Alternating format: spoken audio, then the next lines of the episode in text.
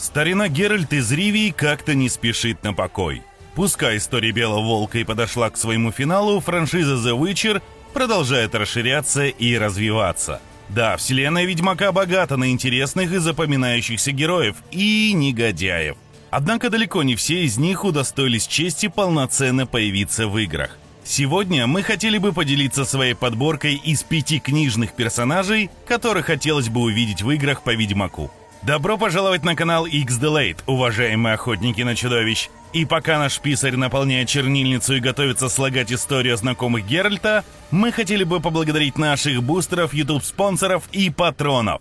Благодаря вашей поддержке мы и дальше можем снимать годные ролики на интересные темы. Снимаем шляпу Весемира. Что ж, почте возданные перья и чернила запасены, так что пора бы немного поспекулировать. А совсем забыл. В ролике могут быть спойлеры, так что если не читали книги, вы знаете, чем стоит заняться.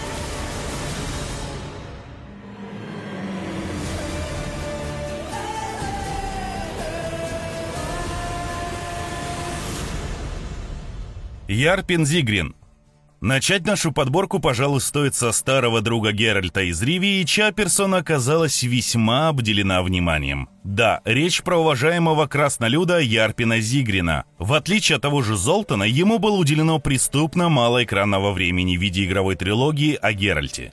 Да, его можно встретить в The Witcher 2, и он там даже играет какую-никакую роль в сюжете, но тем не менее полноценно раскрыть персонажа полякам как-то не удалось. А стоило бы. В книгах пан Зигрин успел отжечь и не раз, и даже оказался в самом эпицентре погромов нелюди в Ривии. Можно сказать, что он успел стать свидетелем последних мгновений жизни Геральта. Первая встреча Ярпина и Геральта, мягко говоря, не задалась. Краснолюд со своими ребятами собирался охотиться на дракона, в результате чего у них с Ведьмаком возник конфликт. Ярпин и наемники хотели найти и убить зверюгу ради ценных трофеев, в то время как Геральт решил придерживаться ведьмачьих принципов. Да-да, старая добрая, не убиваем разумные расы, кроме людей. Еще и Енифер нарисовалась, также желая получить кусок крылатой ящерицы. Все дошло до того, что Геральт, отхватив лещей, оказался связан вместе с Енифер. Закончилось все, правда, хорошо. Наемники получили по заднице, дракон помог Геральду, а Ярпин, судя по всему, в глубине своей бородатой души проникся к ведьмаку уважением.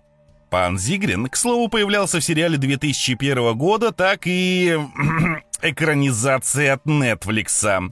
Можете написать в комментариях, какая версия низкорослого воина вам понравилась больше. Что по поводу личности Ярпина, то он, будучи наемником, обладает какими-никакими, но моральными принципами. К примеру, в «Крови эльфов», когда Геральт встретил Ярпина и его отряд, сопровождающий обоз, Ведьмак попросил у краснолюдов помощи. Ведьмак в те времена путешествовал вместе с Цири, и, как назло привязавшийся к их компании Трис, умудрилась слечь с какой-то хворью, в результате чего на шею Геральда оказалось сразу две обузы. Ярпин в данном случае поступил благородно и решил помочь старому товарищу его спутницам, взяв их в качестве пассажиров. И это при том, что наниматель был явно против подобных попутчиков. В общем, грозный бородач, несмотря на свою роль второстепенного персонажа, смог знатно засветить засветиться в литературном цикле. Но вот с играми ему как-то не повезло. Хотя Геральту явно не помешал бы союзник по типу Ярпина. Хотелось бы верить, что CDPR найдут место для данного сурового воина в одном из своих грядущих проектов.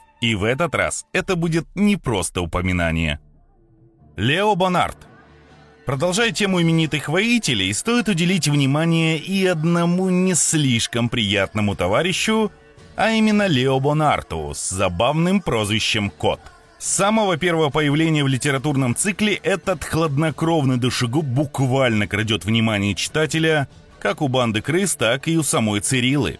Для понимания контекста всей трагедии напомню вкратце, кто такие крысы. После бунта на Таниде Цири оказалась из-за портала посреди пустыни и была вынуждена искать дорогу домой. Только она успела выбраться из пекла, как оказалась схвачена головорезами. Планы на девушку этих подлецов были так себе, но по счастливому стечению обстоятельств Другой их добычей оказался участник банды. В результате наемники получили по заслугам, а девушка оказалась спасена бандой юных преступников. Именно эта банда и называлась крысами. По сути, разношерстная компания на какое-то время заменила Цири семью. Она училась выживать у них, путешествовала вместе с ними и познавала другую сторону жизни. Ну, то есть кутила, пила, набила татуировку, где не следовало, и даже завела себе девушку, Мистли. И всему этому пришел конец из-за Лео Бонарта. Седой, высокий и тощий, как гуль мужчина в летах не выглядит как серьезный противник до тех пор, пока вы не заглянете в его мертвые рыбьи глаза. И горе тому, кто решит перейти путь этому рубаке. Крысы вон попытались, да потеряли голову от его крутости в прямом смысле. Кое-кто из дворян нанял Лео, чтобы они истребили банду. Шайка, раздолбая Франи, умудрилась ограбить карету дочери этого дворянина, и папаша жаждал мести. Лео, естественно, был не против помочь. Сказано, сделано. Шпану Лео пустил в расход, а подоспевшую на помощь Цири захватил в рабство. Участи девушки сложно было позавидовать на ее глазах, отпиливали головы бывшим товарищам и Мистле. Саму Цири, сбитую и униженную, заставили участвовать в боях на арене. Тогда, к слову, она и обзавелась своим любимым мечом «Ласточкой». Сапковский всеми силами старался сделать Бонарта максимально жутким и отталкивающим типом – ему это, надо сказать, удалось. До самой своей кончины он буквально терроризировал Цири, постоянно преследуя девушку и играючи расправлялся с любым ее защитником. Об одном из которых мы еще поговорим позже.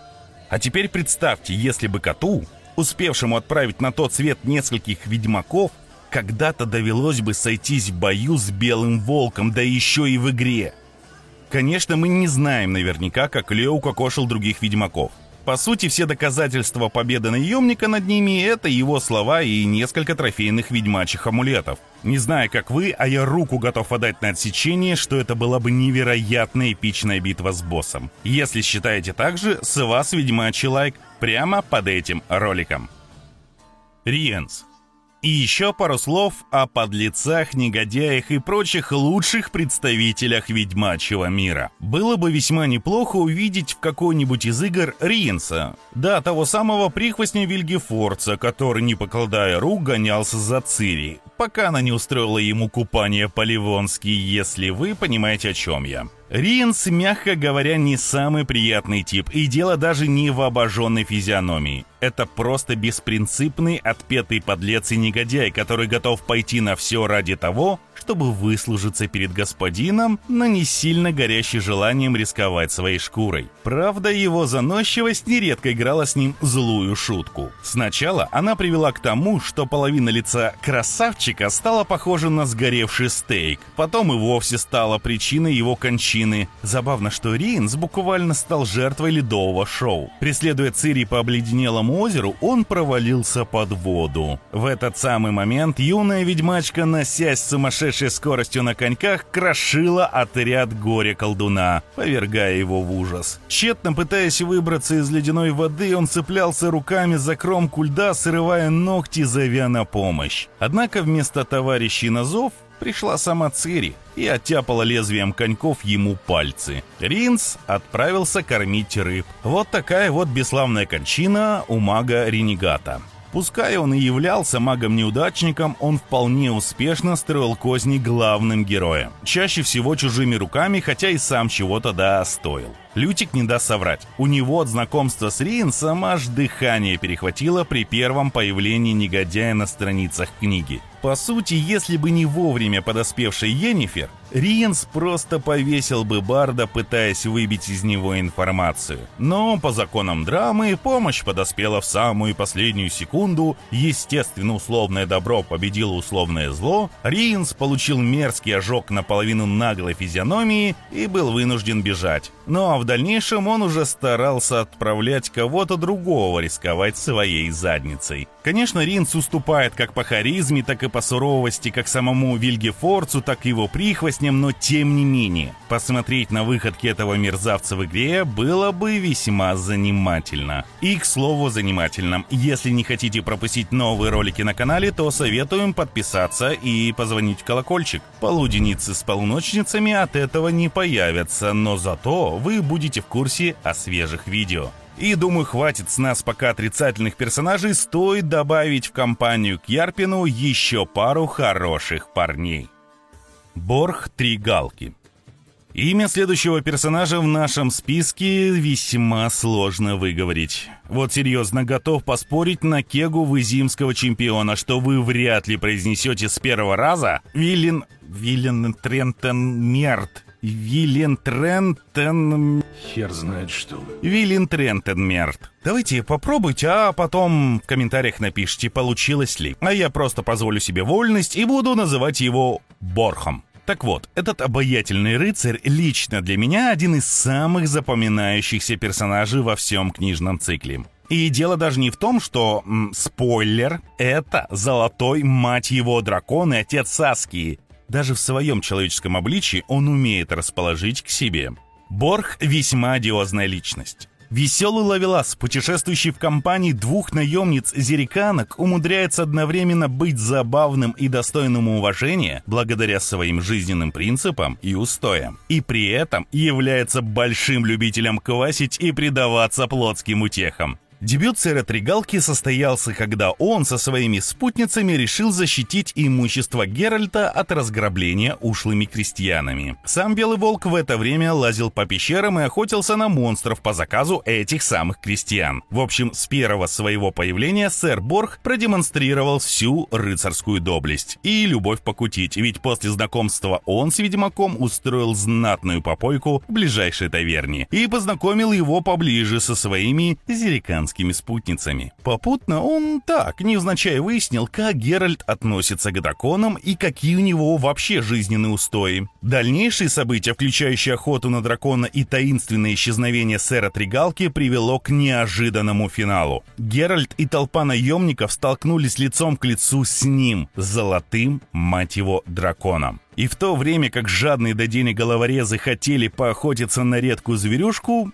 Геральт решил вступиться за дракона, за что и поплатился. Как я уже упоминал, он оказался связан вместе со своей старой подругой Йеннифер, также имевшей планы на дракона. Дракоша с трудновыговариваемым именем оказался тем самым Борхом, а поступок Геральда в купе с его жизненными принципами, можно сказать, спас жизнь как самому Ведьмаку, так и его товарищам по несчастью. Если бы не Геральт, Борх вполне бы мог поджарить всех головорезов на месте, тем более, что он не просто мимо пролетал, летал. Он охранял оставленное под его опеку яйцо. Из яйца, судя по всему, впоследствии и вылупилась приемная дочь Борха Саския. В ведьмачьих играх Борг, к сожалению, засветиться толком не успел, если не считать Гвинт. А ведь было бы круто посмотреть, как бы Геральт уживался с данным рыцарем, зная его секрете. Итак, слово о рыцарях. Последний наш персонаж тоже является гордым обладателем доспехов и чрезмерного благородства. Кагыр Маур Дефин Аэб Келах или же просто Кагыр – личность неоднозначная. Его первое знакомство как с Геральтом, так и с Цирией не задалась. Для будущей ведьмачки и спасительницы мира он стал источником глубокой психологической травмы, а для Белого Волка – целью для мести за запуганную воспитанницу. Более того, знакомство Геральта и Кагыры настолько не задалось, что Черный Рыцарь раз за разом оказывался на волоске от смерти, провоцируя Ведьмака на конфликт. Кагыр дебютировал в книжном цикле как таинственный черный рыцарь, отправленный похитить Цирилу из гибнущей Цинтры. Задачу он свою провалил. Напуганная до полусмерти и заработавшая психологическую травму от его педагогических навыков, девочка умудрилась бежать. Его самого чуть не казнили за такой провал и дали последний шанс на исправление своих косяков. В дальнейшем он вновь пересекся с Цири, когда пытался схватить ее во время Танецкого бунта, но знатно греб от юной ведьмачки, а потом и вовсе чуть не погиб от рук Геральта. Оказавшись в немилости у Нильфгарда, он пытался найти свой жизненный путь и в результате оказался в вынужденном союзе с Геральтом и его отрядом. Более того, они с Ведьмаком даже успели поучаствовать в битве за мост на Яруге. Геральт и Кагыр тогда знатно замотивировали почти разгромленное ревийское войско и помогли отбить мост у нильфов. Притом особой мотивации ни у Геральта, ни у Кагыра для этого не было. Им просто нужно было на другую сторону. А нильфы очень не вовремя решили повоевать. Что интересно и любопытно, заклятые враги смогли в конце концов стать, если не друзьями, то хорошими товарищами так точно. Геральт даже успел спасти Кагуру жизнь во время одной из стычек с прихвостями Вильгефорца. Юному рыцарю буквально срубили часть скальпа брошенным топором. И Белый Волк, несмотря на свою неприязнь к юноше, выхаживал его. Между ними тогда, к слову, произошел интересный диалог – Кагыр не только раскаивался в том, что причинил столько боли Цириле, но и признался в своей привязанности к ней. Приемному папаше юной ведьмачке, правда, такое откровение не очень понравилось. Но, по крайней мере, они смогли расставить все точки над «и». Что до Цири, то в случае с ней Кагыр смог своеобразно искупить вину, пусть это и обошлось ему очень дорого. Финальной сюжетной арки Геральт и его отряд самоубийц отправился штурмовать логово Вильгефорца. В плену у колдуна находилась как Цири, так и Енифер, так что поводов надрать за чернокнижнику у Геральда хватало. И пока сам ведьмак крошил в капусту прихвостней мага, Кагыр смог найти Цирилу. Девушку преследовал Лео Бонарт. Желая защитить юную ведьмачку, Кагыр бросил вызов коту. И пускай сам бой закончился буквально за мгновение, черный рыцарь смог выиграть для Цири драгоценные секунды для бегства. Правда, сам он при этом погиб от рук Бонарта. Конечно, приплести Кагыра в игры будет весьма сложно. Тут нужно либо выбирать сюжетно-временной отрезок до событий финальной книги, либо и вовсе переписывать канон. Ну, например, как это было с Регисом, который по книжному канону погиб в бою с Вильгефорцем. Антагонист буквально вплавил вампира в колонну, но в результате пал от рук Геральта. Лишь в DLC для третьего Ведьмака нам показали, что Региста жив, и его каким-то чудом отскоблили от опоры замка. Почему бы не провернуть подобный финт ушами и с Кагыром? Как мне кажется, его появление стоило бы всего затраченного разработчиками времени. Это интересный довольно неоднозначный персонаж, проходящий путь от жалкого труса, исполняющего приказы, до героя на пути искупления. И, конечно же, это далеко не все книжные герои, которым стоило бы уделить внимание в играх. Каждый член отряда самоубийц Геральта достоин экранного времени не меньше, чем герои данной подборки. Чего уж говорить об антагонистах, по которым впору отдельный ролик посвящать. Однако хронометраж не резиновый, так что давайте так. Хотите еще? Пишите в комментариях. Заодно можете рассказать, кого бы вот лично вы хотели увидеть в играх и почему. С вами же, как всегда, был канал XDelate. Подписывайтесь, звоните в колокольчик и забрасывайте ролик лайками. Мы же, в свою очередь, вновь выражаем благодарность бустерам, YouTube-спонсорам и патронам за поддержку канала. Еще услышимся и помните, у меча предназначение два острия.